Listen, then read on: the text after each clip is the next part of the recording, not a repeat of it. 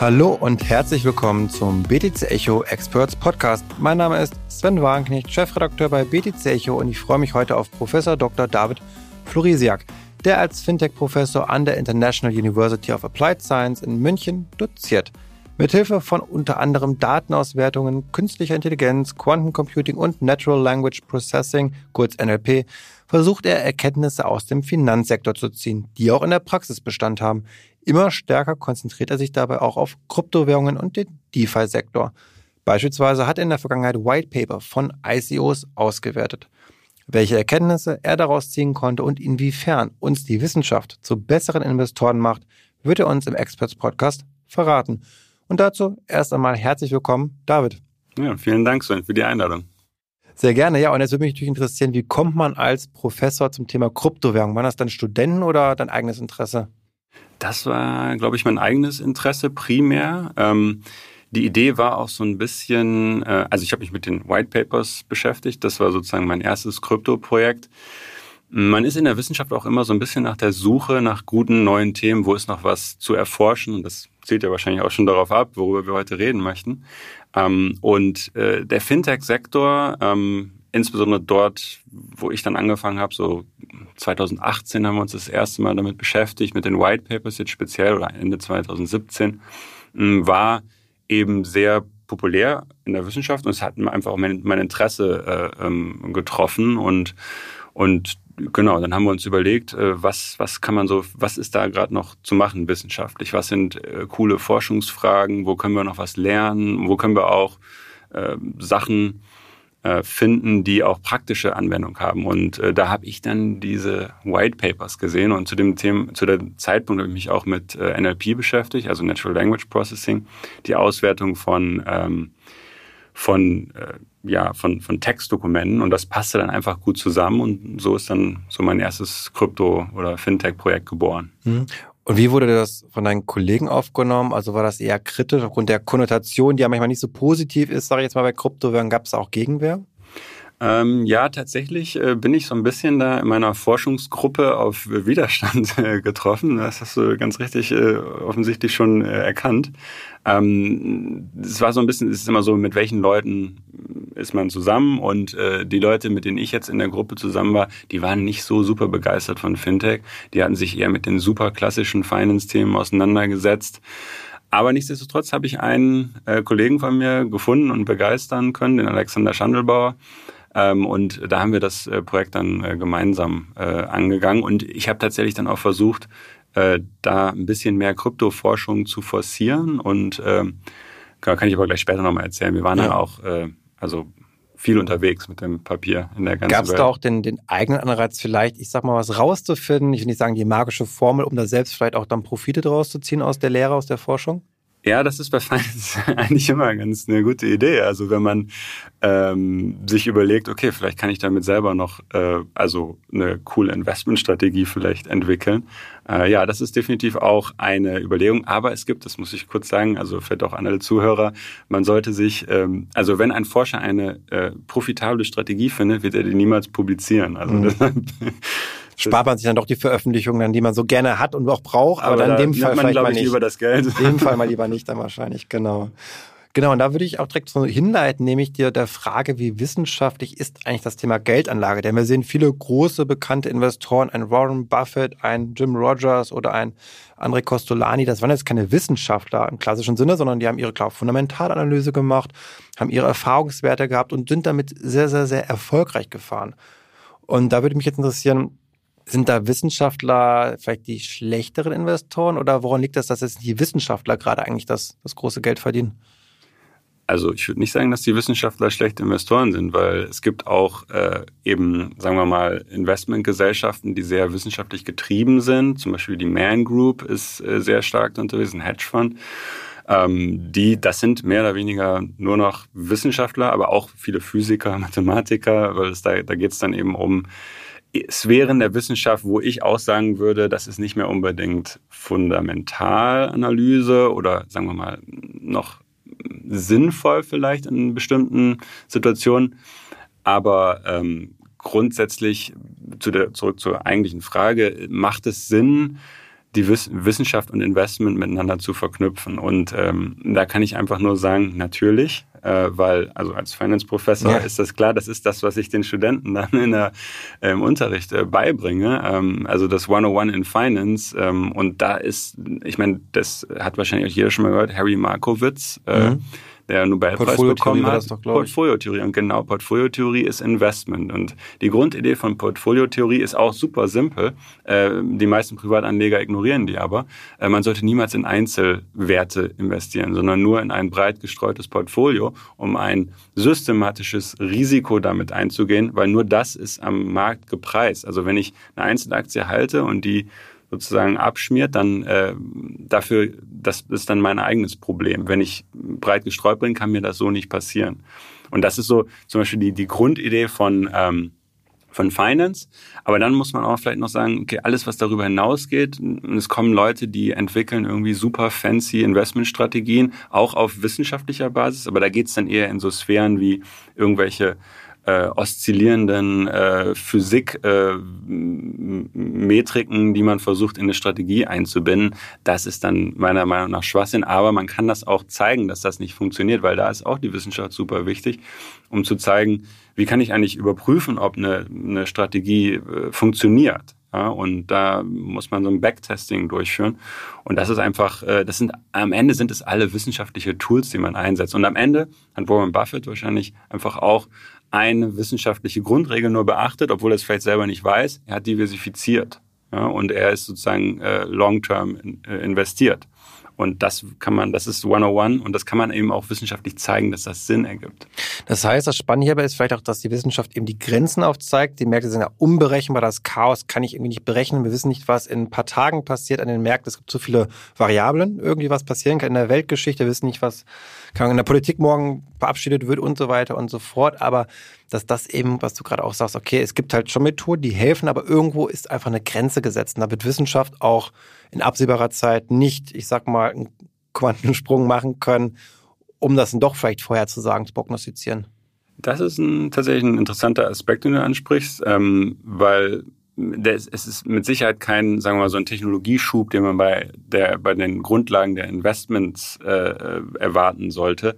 Ähm, allerdings so die Grundidee eines Investments ist häufig, dass du ein, ein, sagen wir mal, ein Signal hast, ja, und was dir sagt, okay, ich soll zum Beispiel, wenn wir jetzt über Aktien reden, ich soll eine Aktie kaufen oder verkaufen in einer bestimmten Strategie. Und ähm, diese Signale sind, also nehmen wir an, wir haben jetzt irgendwie ein Kaufsignal äh, und dann würden wir den, den Trade durchführen. Dieses Signal, wo kommt das denn überhaupt her? Und da kann man natürlich auch wissenschaftlich, das ist dann aber nicht mehr klassisch Investmentstrategie, sondern das sind dann eher so Bereiche wie auch NLP, ja, äh, in dem man Informationen auswertet, äh, um Signale zu generieren. Und, äh, und da ist natürlich möglicherweise, du hast eben schon Quantencomputing angesprochen, da wollen wir später auch nochmal drüber reden, äh, da sind noch Sachen zu erwarten. Also am Ende muss man das, glaube ich, so, so zweiseitig sehen. Also du hast einmal die Grundidee von Investments und auf der anderen Seite hast du eben Signale, die bestimmte Trading-Strategien treiben. Aber diese Signale, sozusagen das Ergebnis, wie ich jetzt zu diesem Signal komme, äh, da ist methodisch mit AI und mit allen Sachen doch noch Musik drin. Also auf mhm. jeden Fall. Ja.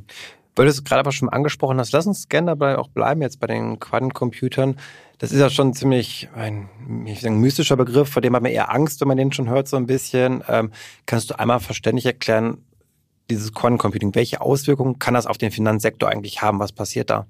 Ja, also ich kann ja auf jeden Fall nicht die physikalischen Grundlagen er ich glaube, das muss auch nicht sein in das, diesem Podcast. Äh, genau, das, äh, das äh, würde mir ein bisschen Schwierigkeiten bereiten. Aber was ich äh, sagen kann oder was mich eben persönlich auch interessiert an dem Quantencomputing ist, mh, dass das tatsächlich, und das ist ja auch in aller Munde, das wird nochmal die Welt revolutionieren. Und äh, meine Frage ist äh, an mich selber oder an meine Forschung auch, ähm, wie wird das die Finanzwelt revolutionieren. Und ähm, so von der Grundidee, wenn man das jemandem an der Bushaltestelle erklären wollte, könnte man sagen, okay, was ist Quantencomputing? Stell dir einfach nur vor, du hast auf einmal einen Computer, der, sagen wir mal, tausendmal schneller ist als, als dein alter Computer. Und viele können, haben so auch so eine gewisse Idee bei Kryptographie, ja. Wenn ich auf einmal irgendwie ein super äh, safes Passwort habe mit 16 Stellen, ja, äh, das kannst du äh, dann mit Quantencomputing vergessen, dann muss das irgendwie wahrscheinlich 300 Zeichen haben. Das ist ja die große ja? Angst, die alle haben bei genau. Bitcoin. Können Bitcoin einen Quantencomputer überstehen? Genau, genau. Äh, und aber jetzt zurück zum, zum Finanzbereich, äh, damit das vielleicht auch mal greifbar wird. Äh, viele kennen sich vielleicht auch der, der Zuhörer mit, mit Optionen aus, mit Derivaten. Ja? Und es gibt bestimmte Derivate, die sehr kompliziert sind, so exotische äh, Optionen, ähm, die muss man, um den Wert und den Preis quasi dieser Option feststellen zu können, ja, muss man eine, zum Beispiel eine Monte Carlo Simulation durchführen. Also du brauchst einen Computer, der immer wieder neue Pfade generiert von dem preisgenerierenden Prozess und dann am Ende einen, Spre einen Preis ausspuckt für ähm, für, den, äh, für, für das äh, Derivat. So, und es gibt Derivate, die sind so komplex, die, da können wir keine Preise für berechnen. Ja? Und wenn wir jetzt aber Quantencomputing haben, können wir auf einmal Preise berechnen. Das heißt, es wird neue Finanzprodukte geben durch Quantencomputing. Ja, also das ist zum Beispiel, glaube ich, ein, so wo das ein bisschen greifbarer ist. Aber am Ende wird das tatsächlich auch noch, also die ganze Finanzwelt wahrscheinlich nochmal neu äh, ordnen, ja, und äh, und das würde mich auch wirklich interessieren, in welche Richtung das gehen kann. Und deshalb möchte ich meine Forschung auch in die Richtung ein bisschen aus, äh, ausrichten. Das klingt in der Tat sehr faszinierend. Die, die Frage, die ich mir, mir oft stelle, okay, welche Technologie wird den größten Impact haben? Man kann es ja oft gar nicht so trennscharf äh, machen, weil es ist ja oft eine Überschneidung, die wir jetzt hier haben. Also das eine baut auf dem anderen wiederum auch auf irgendwie. Ähm, kann man das trotzdem so ein bisschen auseinanderhalten? Zum Beispiel künstliche Intelligenz, die Automatisierung von Prozessen, die ich damit sehr stark verbinde, das Machine Learning und Quantencomputing. Also kann man das trennen zum einen überhaupt dann oder was wird einen größeren Impact haben? Ist das möglich? So das ist äh, schwierig, glaube ich, voneinander zu trennen. Also dann, man müsste dann ja irgendwie, keine Ahnung, drei Welten haben, die unabhängig voneinander sind. In einer Welt existiert nur ähm, Quantencomputing, in einer, in einer anderen Welt nur AI aber nicht zusammen. Das heißt also. Das ist die spannende Frage, aber genau, ja. welcher Welt sozusagen würde sich dieser Markt, wie wir ihn heute kennen, sozusagen dieses Wesen oder die Funktionalität des Marktes stärker verändern? Das ist, du meinst jetzt meine persönliche Meinung, genau, was ja. ich denke. Ähm, ich glaube, Quantencomputing wird das, also weil AI ist nichts Neues eigentlich. Ja. Am Ende AI ist Statistik. Ja? Mhm. Und, äh, und AI, sagen wir mal, die Formel, wenn man sich das als, als technische, mathematische Formel vorstellt, die Formel für AI ja, für, oder für komplexe AI-Modelle, die existieren schon seit 20, 30, 40 Jahren. Ja, aber sie funktionieren jetzt erst, weil wir die, die Computer-Power haben, ja. haben, um sie ja. wirklich sinnvoll einzusetzen. Äh, aber wenn du sozusagen, wenn ich mich entscheiden müsste, würde ich auf jeden Fall sagen, dass Quantencomputing das äh, Ganze verändern wird. Ja, also mehr als, mhm. als AI, weil AI war ja schon immer da. Ja. Und gibt es da irgendwie, sag mal, so einen Zeithorizont von der Entwicklung her, wann welche Stufe da erreicht sein wird dann bei Quantencomputern?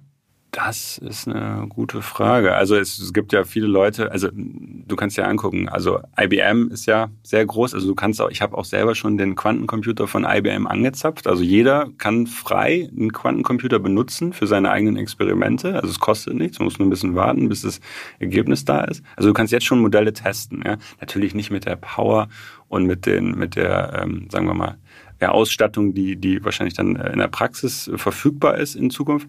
Ähm, McKinsey beschäftigt sich mit, äh, äh, mit äh, Quantencomputing. Also die Leute, sagen wir mal, die relevanten Player im Markt äh, sind äh, für das Thema schon seit sagen wir, mal, zwei, drei Jahren sicherlich sensibilisiert.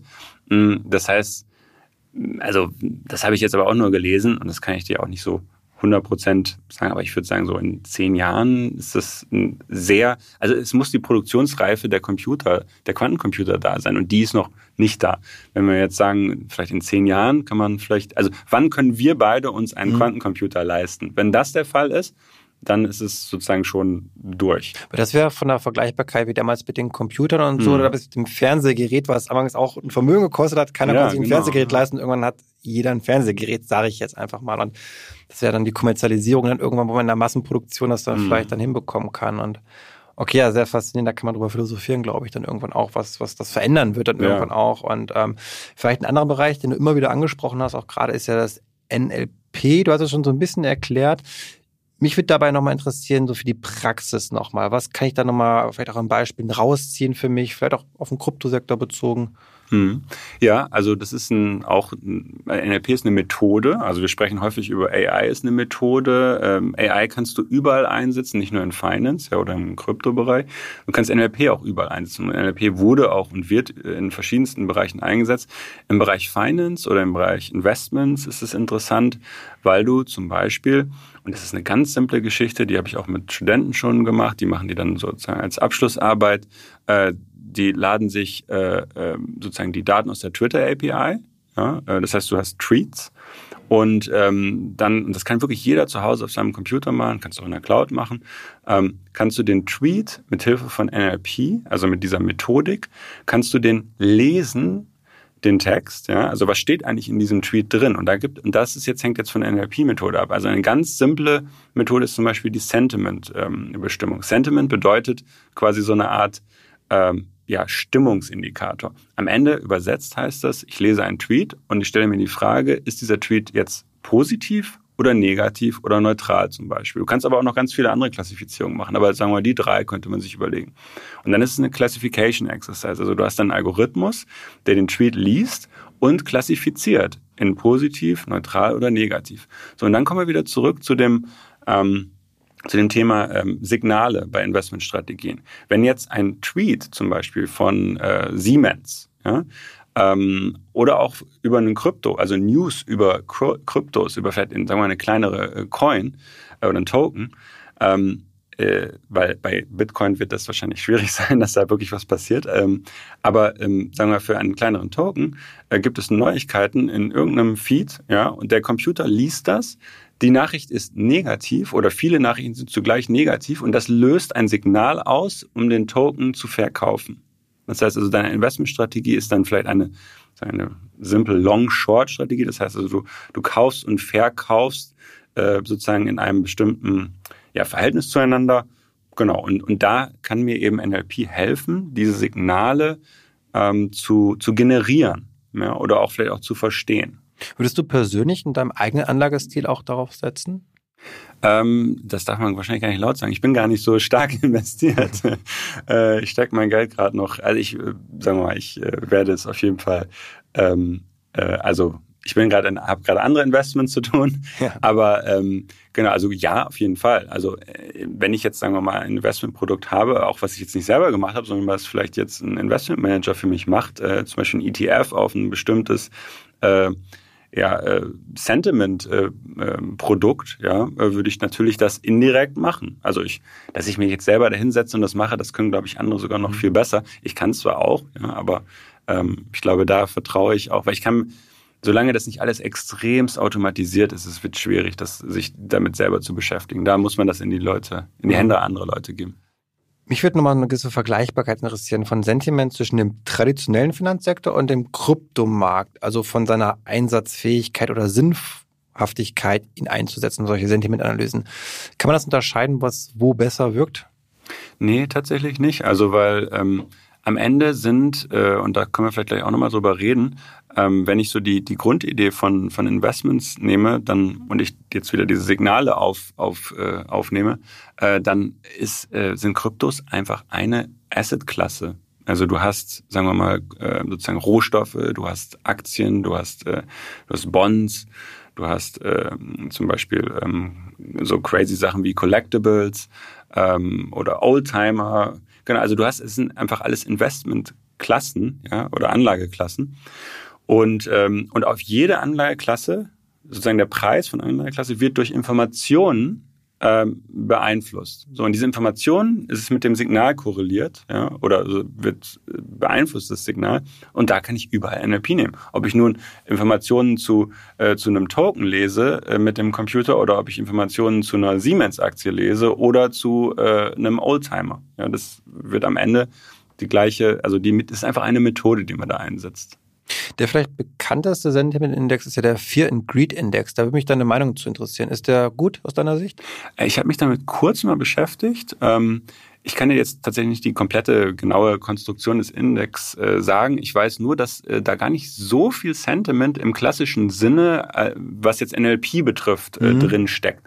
Da ist eher mehr so ähm, tatsächlich so, so, so ein Price One-Up oder Volatilität und sowas. Volatilität ist mit drin, ne? ja, was aber sinnvoll ist, ja, äh, weil Volatilität ist immer ein guter, also sagen wir, äh, eigentlich ist nur äh, implizite zukünftige Volatilität sinnvoll. Das das haben wir sozusagen in den Optionen. Da gibt's den, den, äh, den äh, VIX-Index zum Beispiel.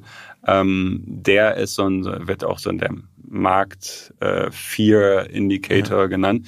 Äh, das ist aber sozusagen, da ist eine Volatilität, die sozusagen aus Optionen rausgerechnet wird, die Händler quasi ähm, erwarten. Das heißt also eine zukunftsgerichtete ähm, Analyse oder, oder Bestimmung dieser Volatilität. Und ich glaube, in dem in dem Fear and Greed Index ist es wahrscheinlich eine historische Volatilität drin, also eine, die nicht zukunftsgerichtet ist, weil du gar nicht ja. sozusagen die Optionen so in der Produkt Masse hast. Irgendwie, was dann dadurch genau. teurer wird, glaube ich auch, ist, dass Optionen wahrscheinlich dann teurer werden, wenn ich da schon eine hohe Volatilität habe. Ja, die Volatilität äh, führt dazu, dass sozusagen, wenn du zum Beispiel so eine Call-Option hast, so eine Kaufoption, dann äh, wird die teurer, weil du ja sozusagen, äh, also jede Option auch eine mehr Upside, mehr Chance habt. Dann genau, oder, oder Downside, weil Volatilität ist ja nur nach oben und nach unten. Klar, ja.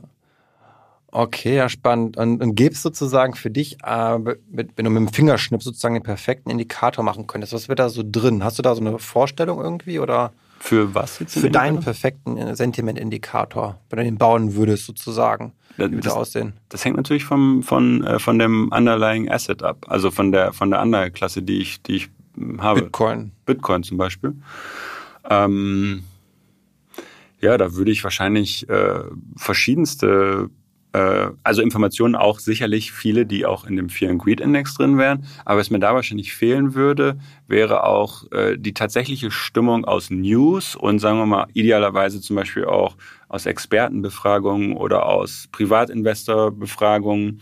Ähm, weil ich glaube, wenn äh, Investoren die Marktstimmung fühlen und beschreiben in Tweets, in Kommentaren zu Artikeln, in allen möglichen textuellen äh, ähm, ja, Dokumenten, dann kann man diese Dokumente auswerten und die werden, aber das würde es zeigen, also das müsste man zeigen, äh, die haben dann eine Auswirkung auf sozusagen den, die, die Entwicklung des, des Bitcoin.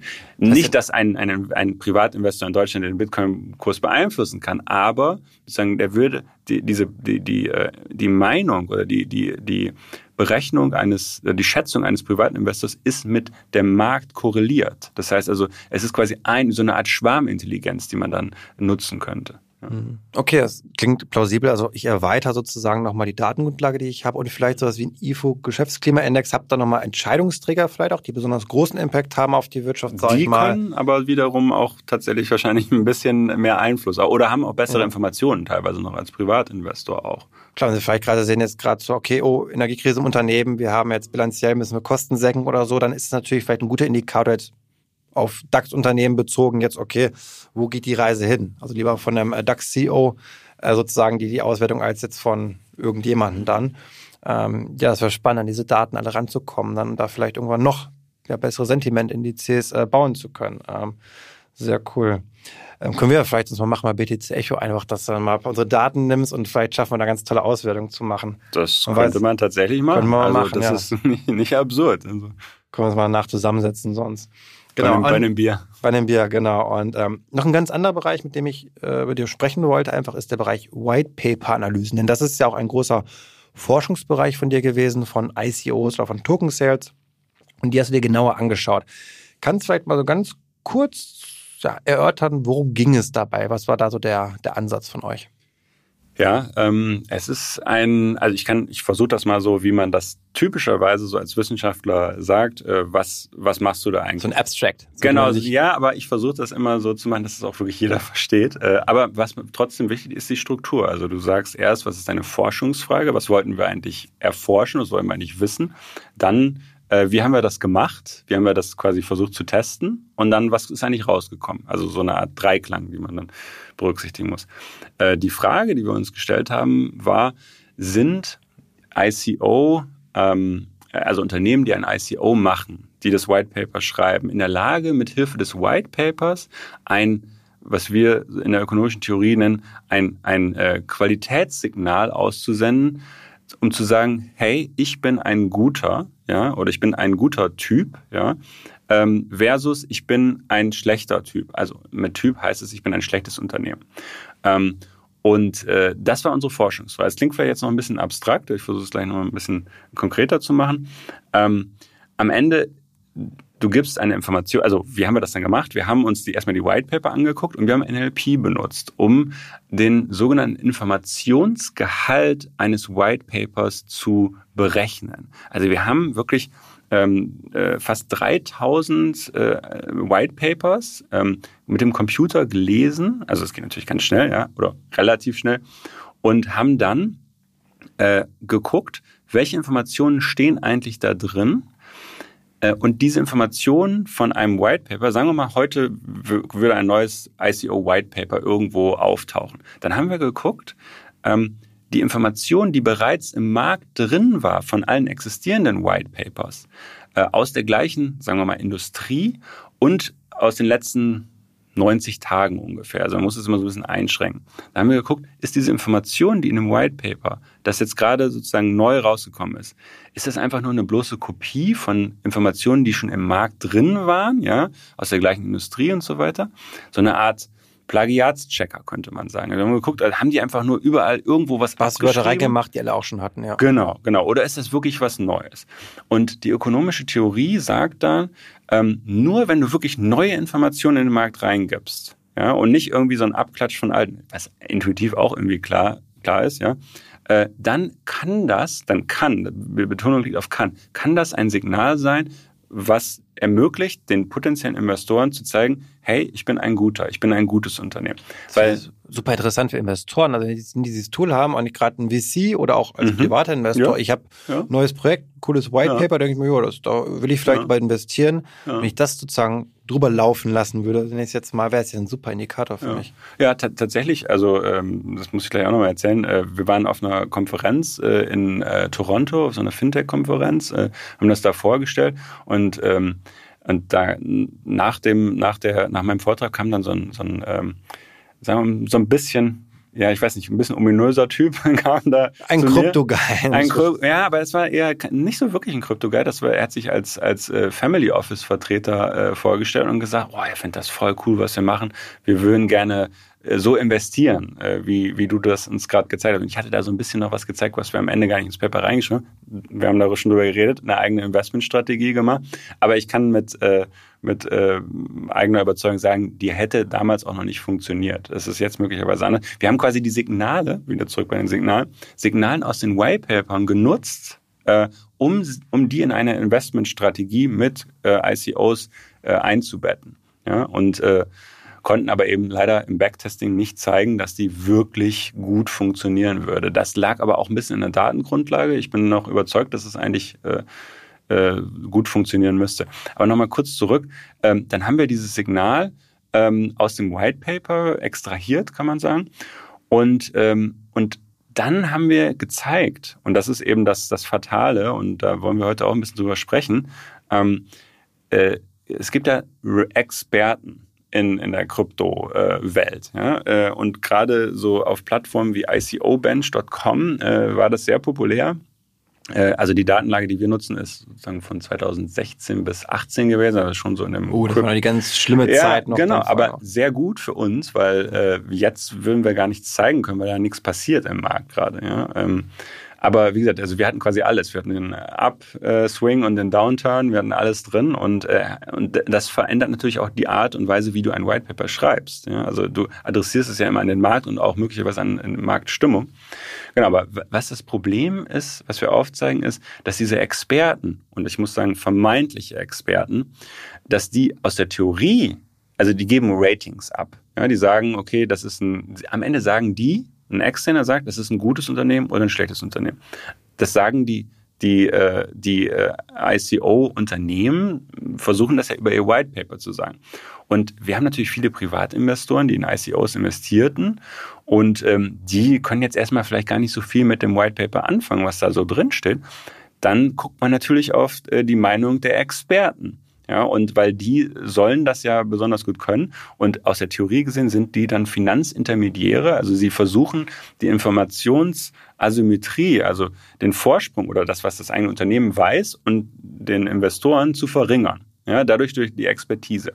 Problem war nur, und das haben wir eben über eine, eine empirische Überprüfung zeigen können. Wir finden Evidenz dafür, dass diese Ratings am Ende tatsächlich das, das Signal, wenn ein, wenn ein gutes ICO versucht hat zu signalisieren, ich bin ein gutes ICO, haben die Experten das mehr oder weniger verzerrt, weil äh, viele dieser Experten tatsächlich schwarze Schafe waren und ähm, bestimmte Promotion gemacht haben für schlechte ICOs, äh, um eben Privatinvestoren äh, abzuzocken. Also das waren dann praktisch Kontraindikatoren, weil sie im Zweifel gekauft waren und das hat überhaupt nichts mit qualitativer Auswertung zu tun, sondern am Ende waren es eigentlich nur, wenn es besonders hochgejubelt worden ist und die Fünf-Sterne-Bewertung hatte, war das eher schon ein Kontraindikator als das Projekt mit drei Sternen vielleicht, weil es einfach nicht die Promotion hatte.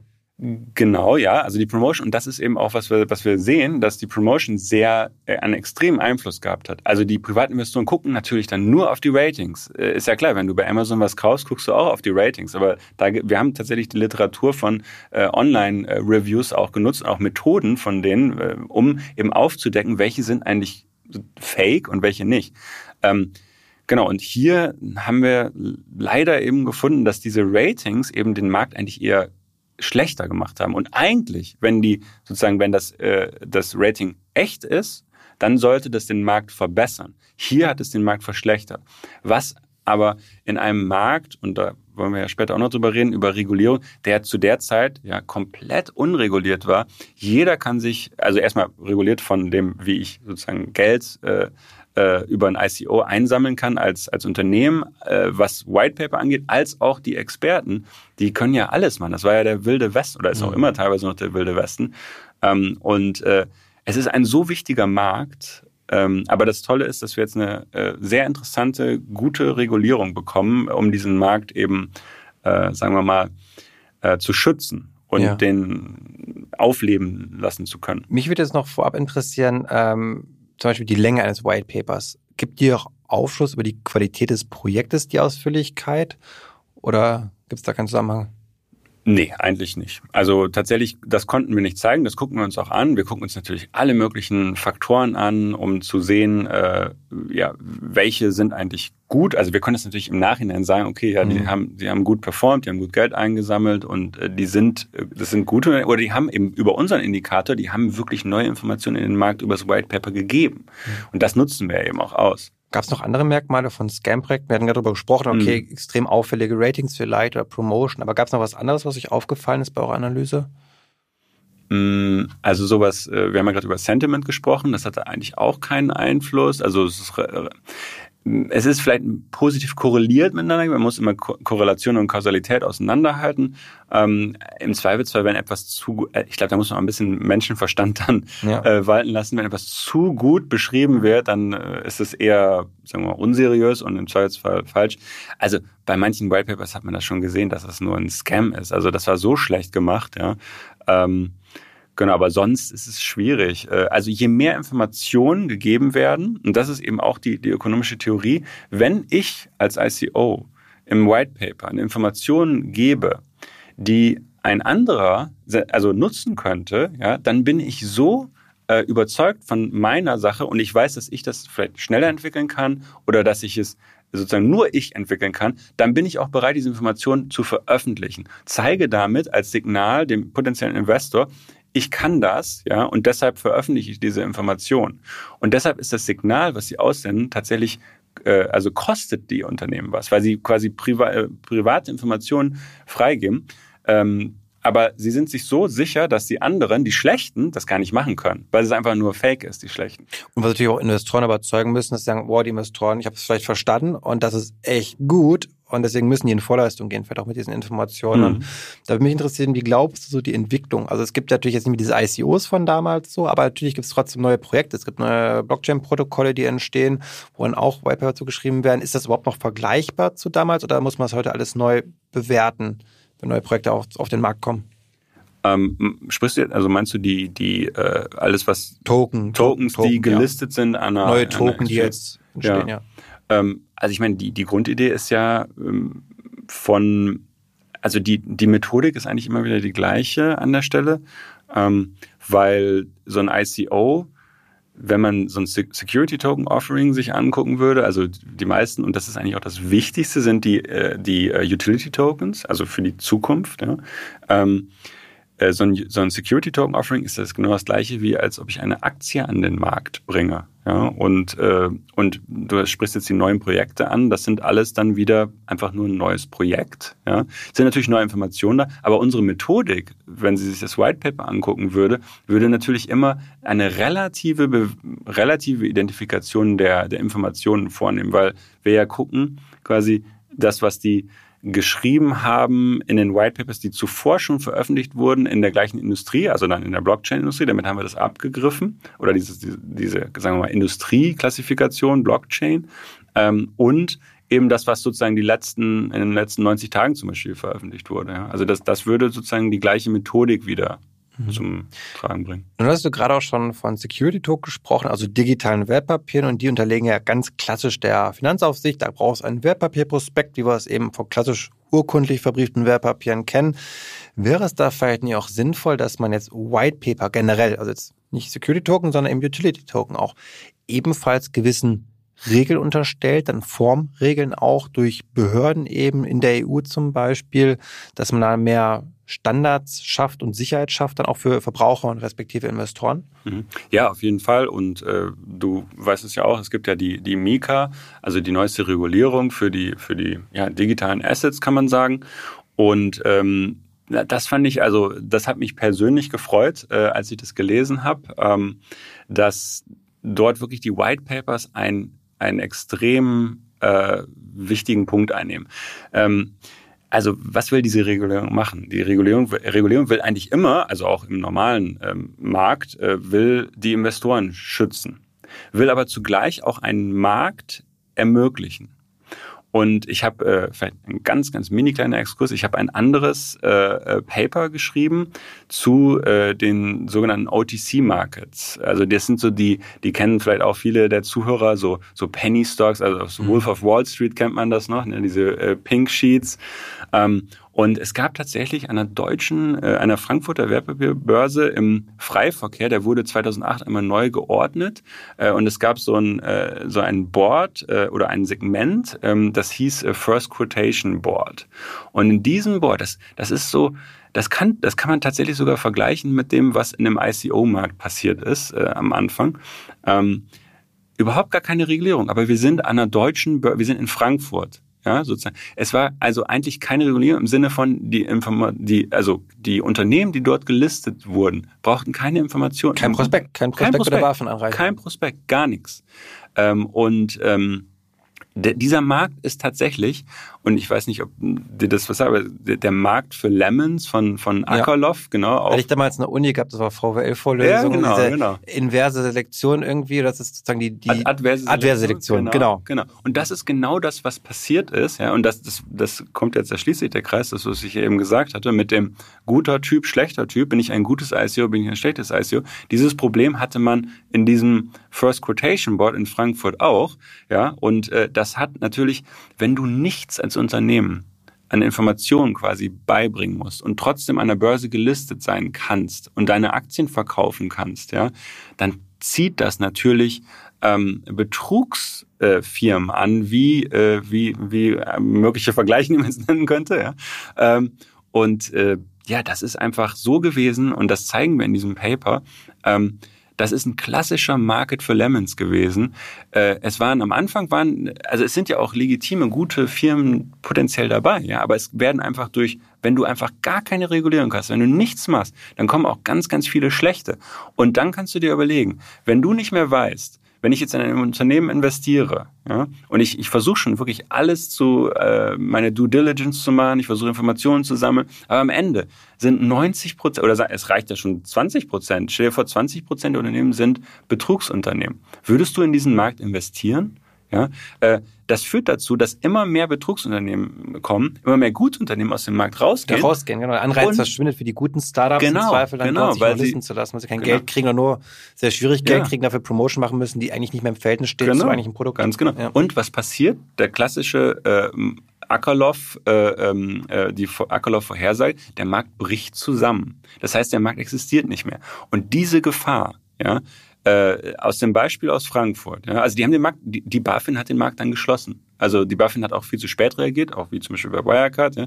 Ähm, aber also die haben uns die Daten gegeben, die waren sehr kooperativ und sehr nett, ja, ähm, damit wir die auch auswerten können als Forscher. Aber die haben, wie gesagt, den Markt, äh, also Frankfurt hat gut daran verdient, weil es ist auch immer, viele Privatinvestoren haben ganz, ganz viel Geld verloren. Ja, die Börse Frankfurt hat gutes Geld natürlich mit den Fees ich will die jetzt auch nicht äh, sozusagen dafür, äh, also die müssen Geld verdienen, ja, und das ist auch gut, wenn ein Markt funktioniert. Aber der Markt ist einfach komplett zusammengebrochen. Und genau dieses Beispiel, es sind vergleichbare Unternehmen, das wären jetzt die, die ICOs von, ja, sagen wir mal, vor zwei, drei Jahren, so wo der Markt eben ganz krass äh, gestiegen ist. Am Ende haben wir dann eine sehr vergleichbare Situation. Ganz, also wir haben legitime, gute Unternehmen, aber wir haben auch ganz viele schlechte. Und wenn einfach null Regulierung da ist, dann zieht das die schlechten Unternehmen an und dann kann der Markt zusammenbrechen. Und das bei den ICOs wäre das Schlimmste, was uns passieren kann. Ähm, weil, und da bin ich jetzt einfach so glücklich, dass diese, ähm, dass die Regulierung eben die White Papers sehr, ähm, äh, in den Vordergrund stellt. Das heißt, es müssen wirklich explizite Informationen ganz klar gegeben werden. Also ich, ich, ich bin verpflichtet, also ich bin jetzt nicht mehr, ich kann nicht ins White Paper reinschreiben, was ich möchte. Ich bin verpflichtet, in das White Paper eine bestimmte äh, Information zu geben. Das sind äh, wirklich ausführlichste Informationen, die, die sehr ähm, gut sind, äh, meines Erachtens. Ich habe hier die Regulierung tatsächlich vorliegen. Es sind einmal ganz allgemeine Informationen. Informationen tatsächlich über das Projekt, das, was man typischerweise auch in einem White Paper gefunden hat. Informationen über das öffentliche Angebot von den Kryptowerten, die, wenn sie zu einem Handel zugelassen werden sollen.